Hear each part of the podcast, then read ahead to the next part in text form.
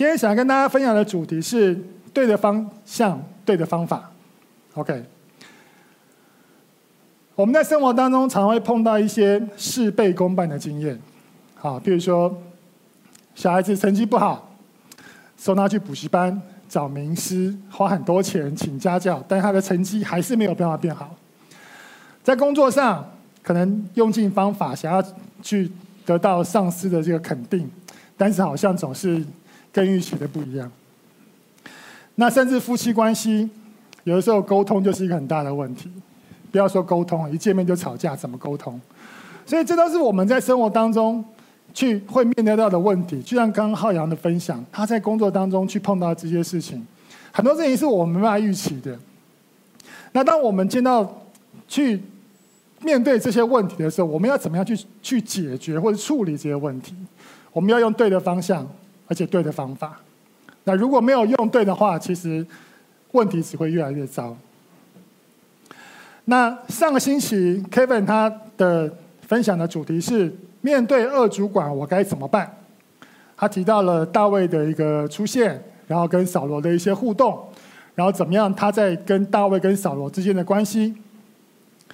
那今天我们要看继续看的是在撒母耳记下第六章的经文，主要是大卫要把代表神同在的约柜迎接回到耶路撒冷。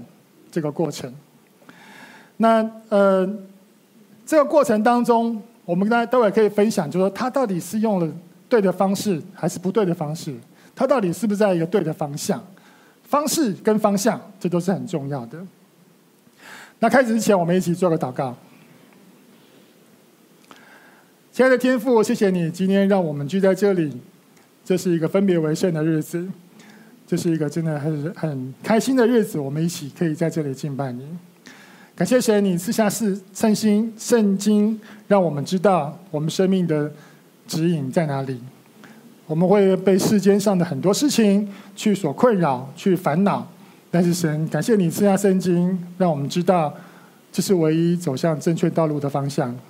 神，祈求你带领今天的时间，祷告奉你爱子耶稣基督的名，阿门。好。提到约柜呢，那我们就要先来回头看一下，说约柜到底重要在哪里？第一个，它是代表神临在的地方。我有一些经文我会念给大家听，所以大家就不用特别去查。在民数记十七章第四节提到说，你要把这些账存在会会幕内法柜前，就是我与你们相会之处。所以这是神约柜，就是代表以色列人跟神相遇的地方。第二个，约柜代表的是以色列的战士。在出埃及记第十五章第三节，他说：“华是战士，他的名是耶和华。”第三个，约柜代表的是立约的证明。在出埃及记第三十四章提到，耶和华吩咐摩西说。你要将这些话写上，因为我是按这话与你以色列人以色列人立约。摩西在耶和华那里四十昼夜，也不吃饭，也不喝水。耶和华将这约的话，就是十条诫，写在两块板上。第四个，约柜代表的是神的座位。出埃及记第三十章，他说要把幔放在法柜前的幔子外。对着法柜上的施恩座，就是我要与你相会的地方。最后一个约柜代表的是神的同在和引导。在民数记第九章，他说：“云彩几时从帐幕收上去，以色列人就几时起行；云彩在哪里停住，以色列人就在哪里安营。以色列人遵耶和华的吩咐起行，也遵耶和华的吩咐安营。”云彩在帐幕上几时停住，他们就驻营几时。OK，所以约柜对于以色列人来讲有这么多的意义，它是非常重要的。包括他跟神同在，包括他为以色列人征战，包括跟以色列的人民立约的一个证明。最重要的是说，他引导他们的分生命的方向。那约为什么大卫要把这个约柜搬回耶路撒冷呢？所以我们就回顾一下，前面发生了什么事情。那之前呢，以色列人跟非利士人发生战争，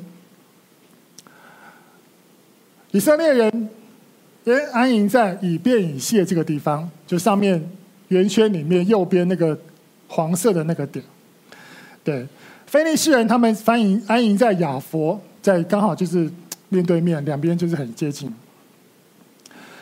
那以色列人他们为了要打赢这场战争，所以当时的那个祭司叫做以利，他的两个儿子叫做何弗何弗尼和和菲尼哈，他们就把代表神同在的约柜 从示罗这个地方搬到了以便以谢。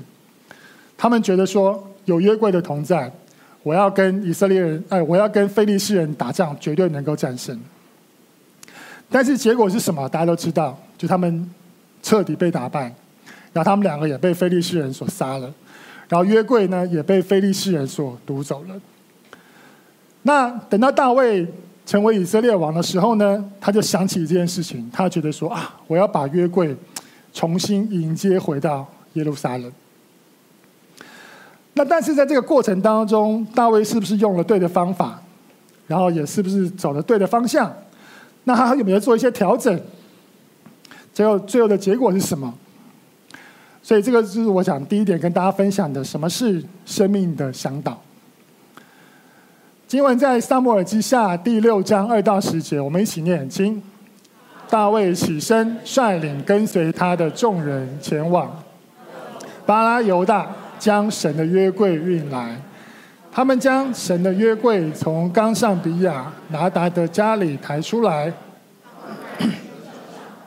他们将神的约柜从冈上比亚拿达家运出来抬出来的时候，示约在柜前行走，大了拿更的合场，因为牛失前蹄，乌撒就伸手扶住神的约柜，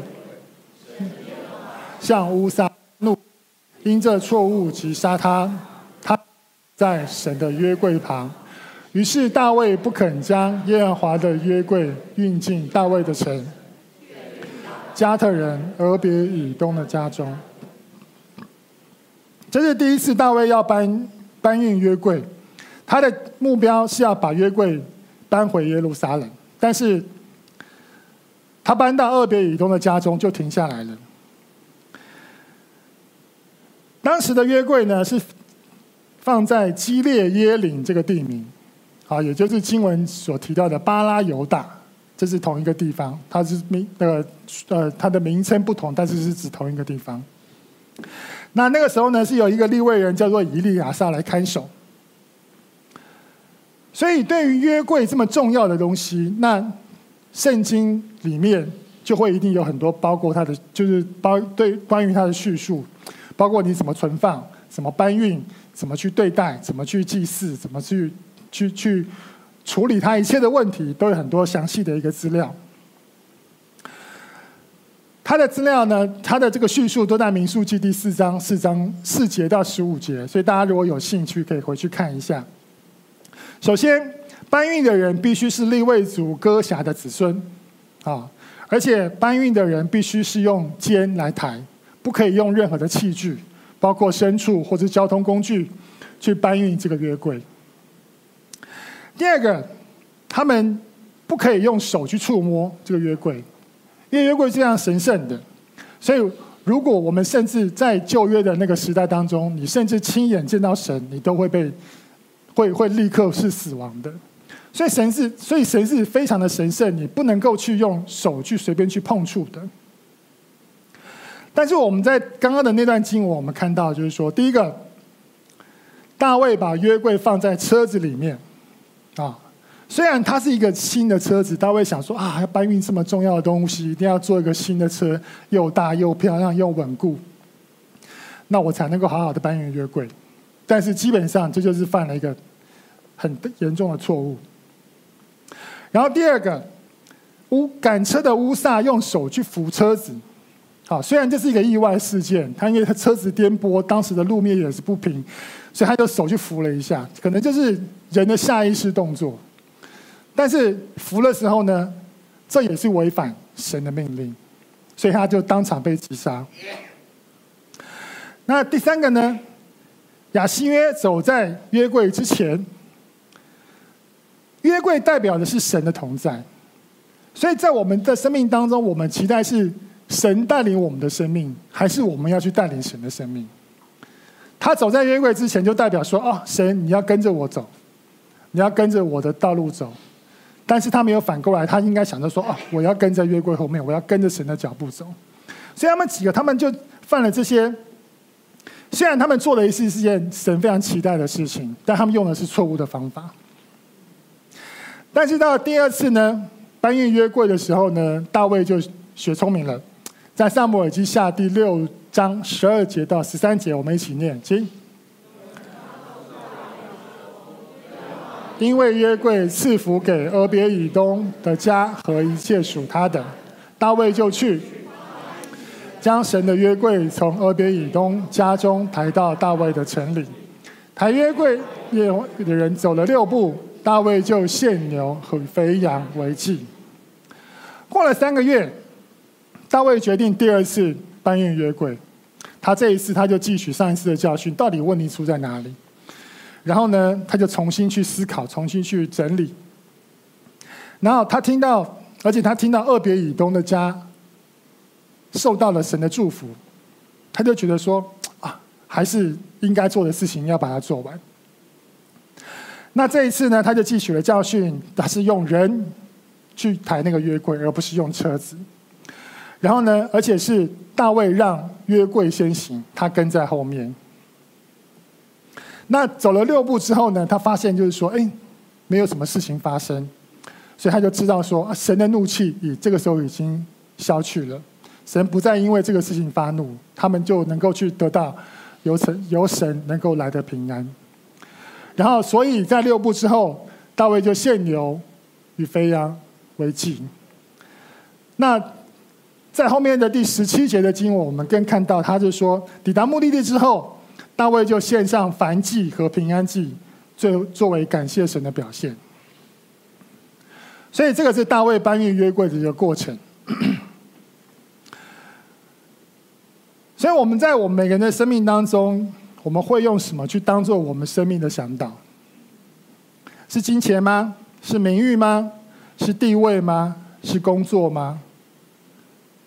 当然不是说这些事情不重要，而是说，我们如果把这些事情放在神的旨意的前面，就会发生问题。因为如果我们这样做的时候，其实我们就会看不到神的旨意跟神的恩典。甚至是我们在做一些违反神的旨意的时候，我们自己都不知道。有时候觉得说啊，这是我工作需要啊，这是我生活需要啊，这是我不得不得已这样做啊。其实很多职场或者在做生意、商业上的时候，其实很多会有这样的状况发生。但是我们如果没有把神的话放在前面，这样的状况其实会很容易就发生的。那。所以我们在圣经当中，我们才能够知道说，我们真正生命的向导是什么，甚至我们才能够去走到神对的道路上，然后行正确的道路。这段经文大家都非常熟悉，在提摩太后书第三章十五节到十七节，并且知道你们是从小明白圣经，这圣经能使你因信耶稣基督有得救的智慧。圣经都是神所默示的，与教训、督责、使人归正、教导人学义，都是有都教导人学义都是有益的，教属神的人得以完全，预备行各样的善事。所以，我们期望能够要得救，就必须要有得救的智慧。我们当然有这个想法，而且我们要知道，而且我们要知道怎么做。OK，好。所以我们这个方向跟方法最重要的就是这本圣经。不管世界市市面上有很多这个成功神学的书，如何一夜致富，如何如何成为高阶主管，如何什么什么什么，但是这本圣经才是我们真正最后应该所追求的。那对我自己来说，中年转业是一个是一个蛮蛮蛮挑战的事情。对，那如果认识我的人知道，就是说我之前在军中待了二十二年。那对于对于军中退伍的这个老兵来说，对，最常见的可能就是三宝企业。好，大家如果不知道什么是三宝企业，就是保险、保全，还有宝塔、卖灵骨塔。对，所以这个是这个是在军中退伍，他们这就是之前会常提到，就是说你三宝企业，就是你军中退伍，可能大部分人都去做三宝企业。对，那可是对于我来说，我大可以去选择这样的工作，因为其实我因为我的收入，然后还有小英他也有工作，所以其实生就是生活的这个经济问题，对我们来讲不是太大的问题。那可是我选择了服侍神的道路。那如果你知道我之前的工作的话，就知道说，其实我以前的工作其实并不是太容易。对，如果你不知道，你可以，我们可以私底下花时间，我可以 可以分，可以跟你分享。但是呢，为神工作远远比之前的工作更困难，因为这条路是难走的，这条路是会充满挫折的，这条路呢是会很多人批评你的，更重要的是，这条路是有的时候。付出跟成就是不会成正比的。有时候你花了一年的时间，你看不到你到底在干什么；花了两年的时间，你觉得神没有在用你；你花了五年的时间，你终于感觉到好像有一点点神的信号在你身上。所以跟随神真的是不是一件非常，真的是非常困难的一件事情。但是对于我自己来讲，我觉得这是神给我的感动，希望去走这条路。然后继续走下去。好，第二点想跟大家分享的是：凡自卑的必升为高。我们一起念这段经文，请。大卫穿着细麻布的以服的，在耶和华面前极力跳舞。以色列全家欢呼吹角，将耶和华的约柜抬上来。大卫在耶和华面前献燔祭和平安祭。献完了燔祭和平安祭，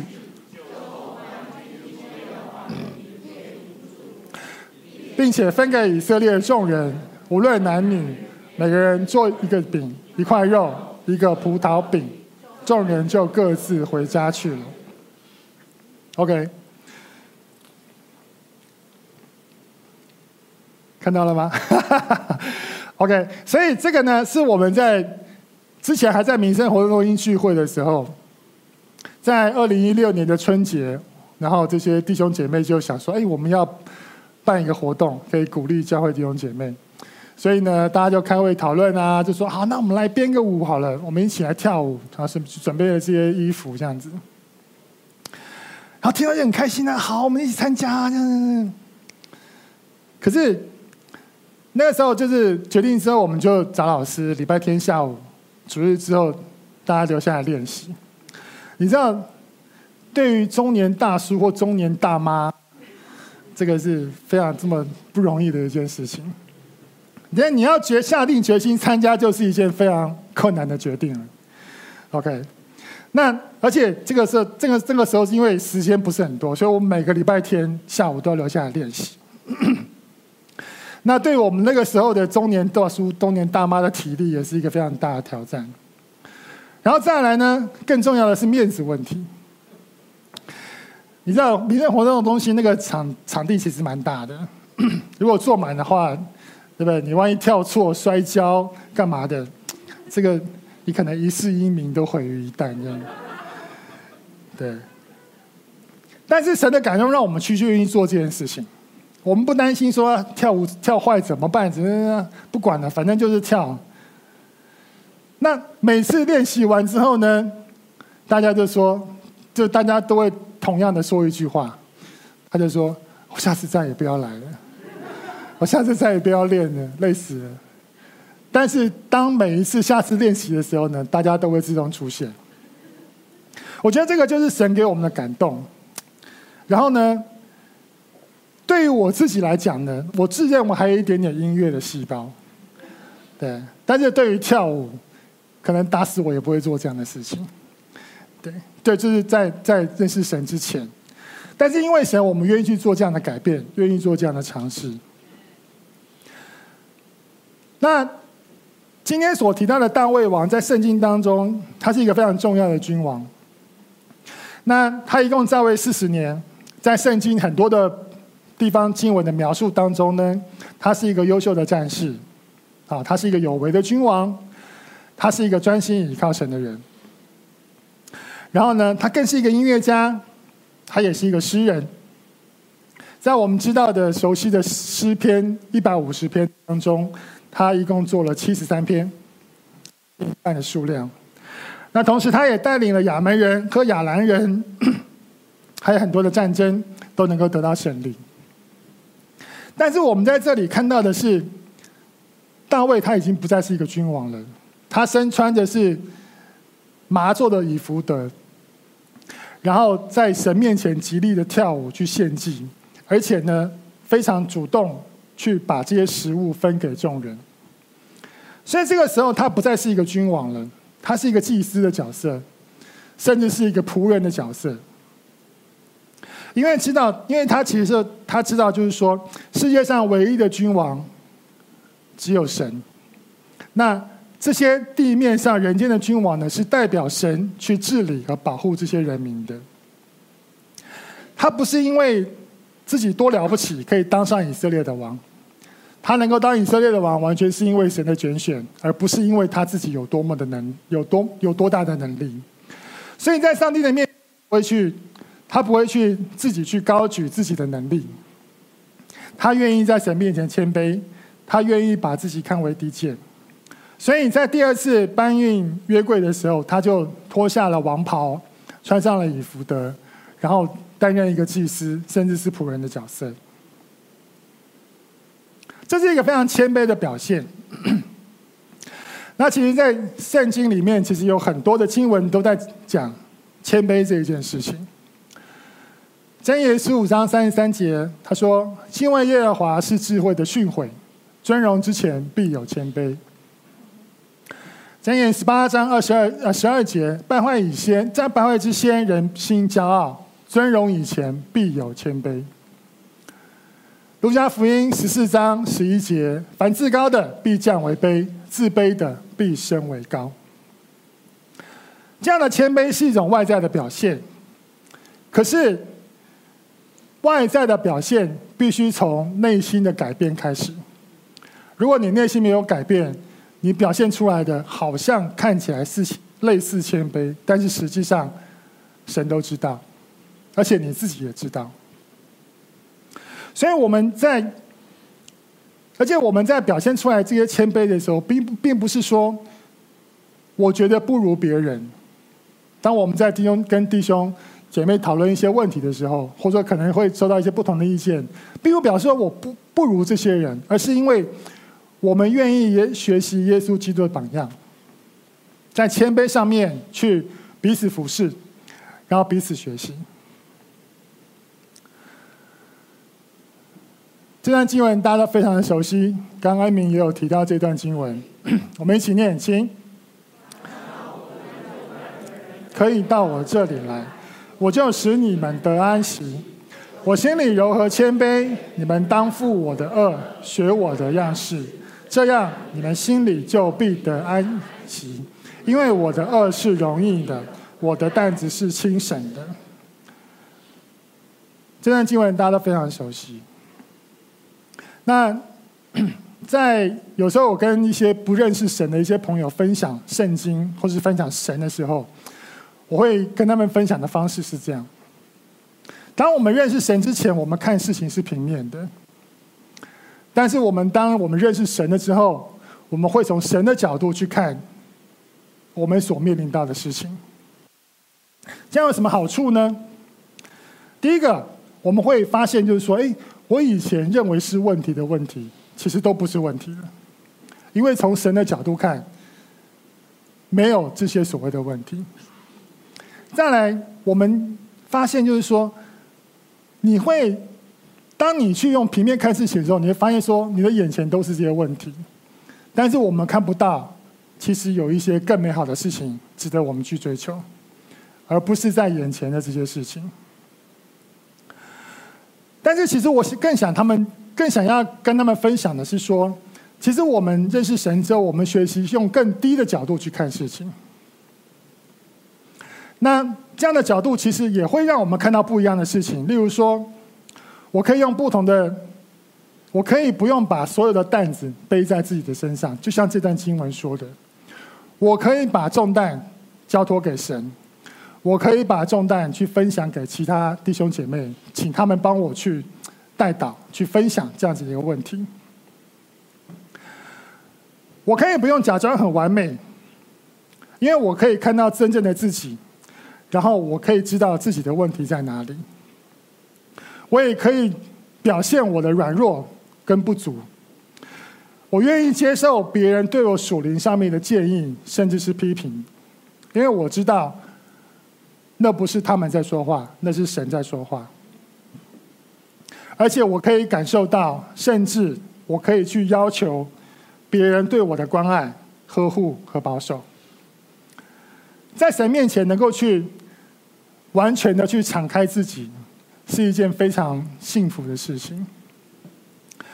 那刚刚的经文，我们看到大卫他愿意放下君王的角色，主任担任主动的担任祭司，甚至是仆人的角色，因为他知道除了他之外，其实有一个更高的君王，就是神。那他带领我们的生命，那。终究还有一位神是远远的高在所有人之上。OK，对于一百九十公分的人来讲，你会对他有什么期待？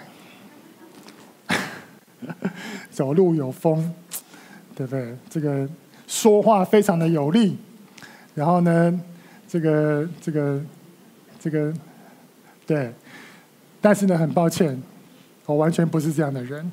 跟你们的期待落差非常大。记得有一次在呃，我还没有受洗之前，就是在看圣经结束之后，教会办了一个活动，我印象非常深刻。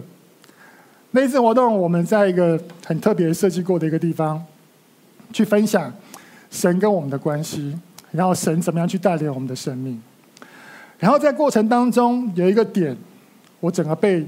引引爆了，然后听了那个点之后，我就开始因为神的感动，我就开始流泪，就一直哭，哭到停不下来。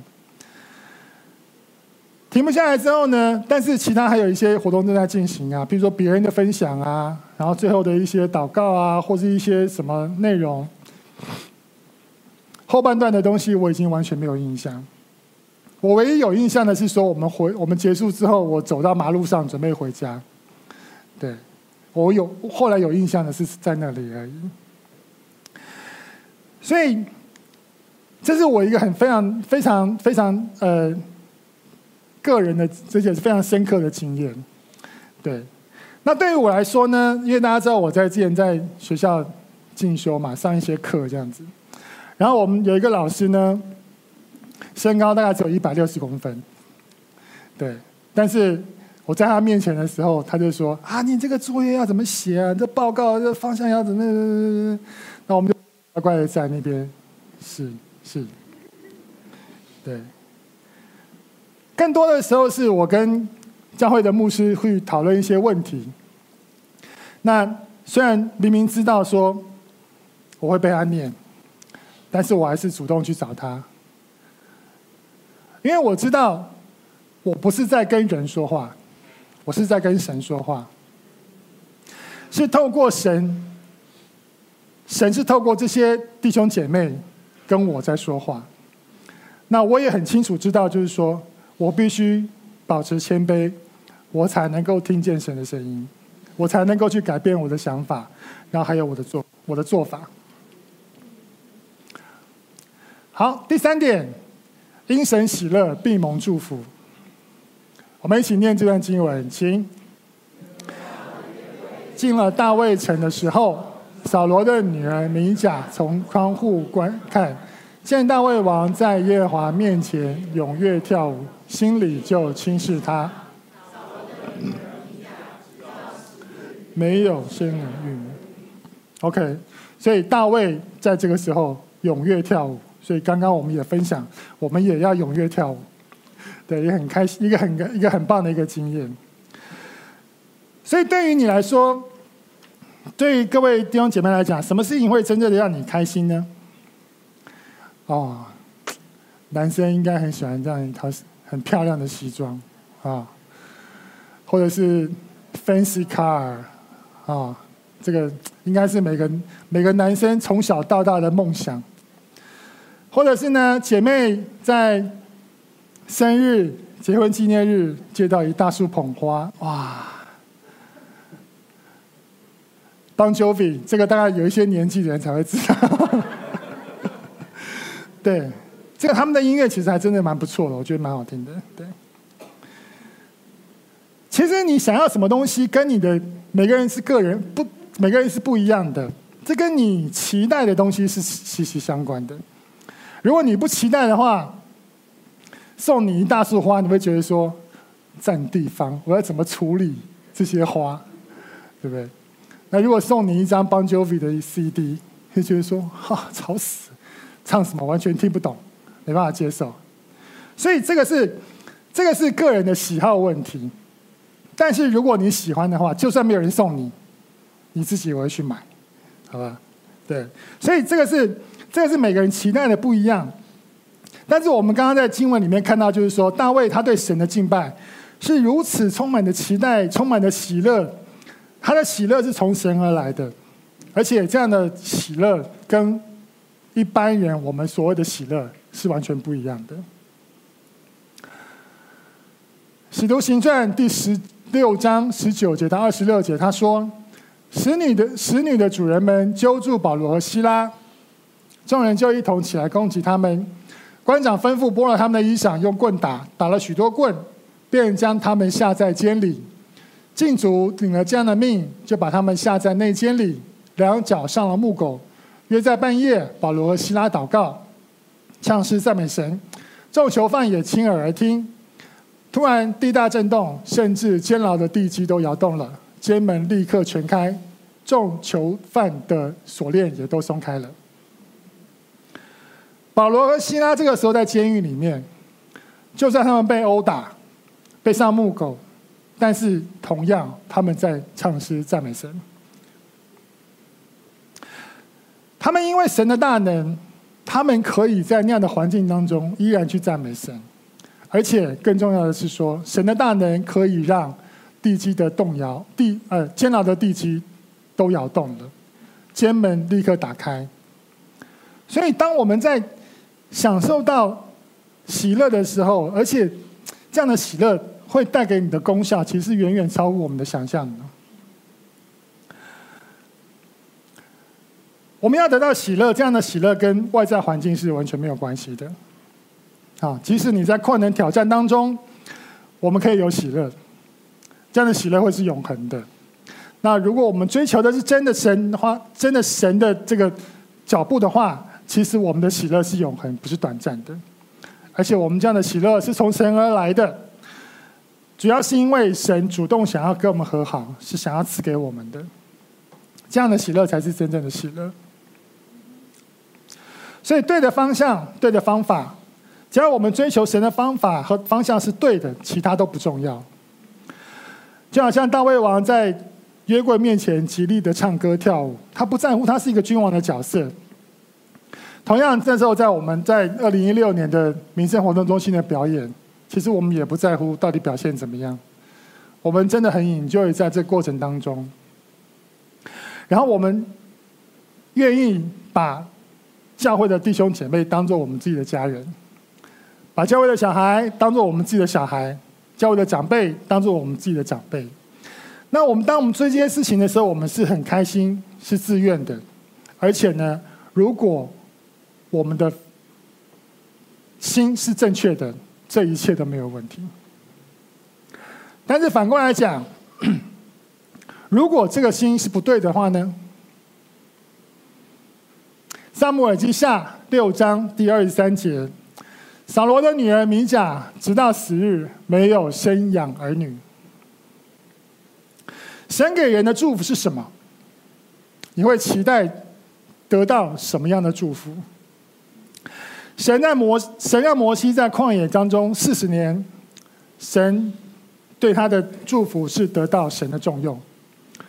圣经上说：“我熬炼你，却不像熬炼银子；你在苦难的炉中，我拣选你。”这是神对摩西说的。约伯在百般试炼之后，他的结论是什么？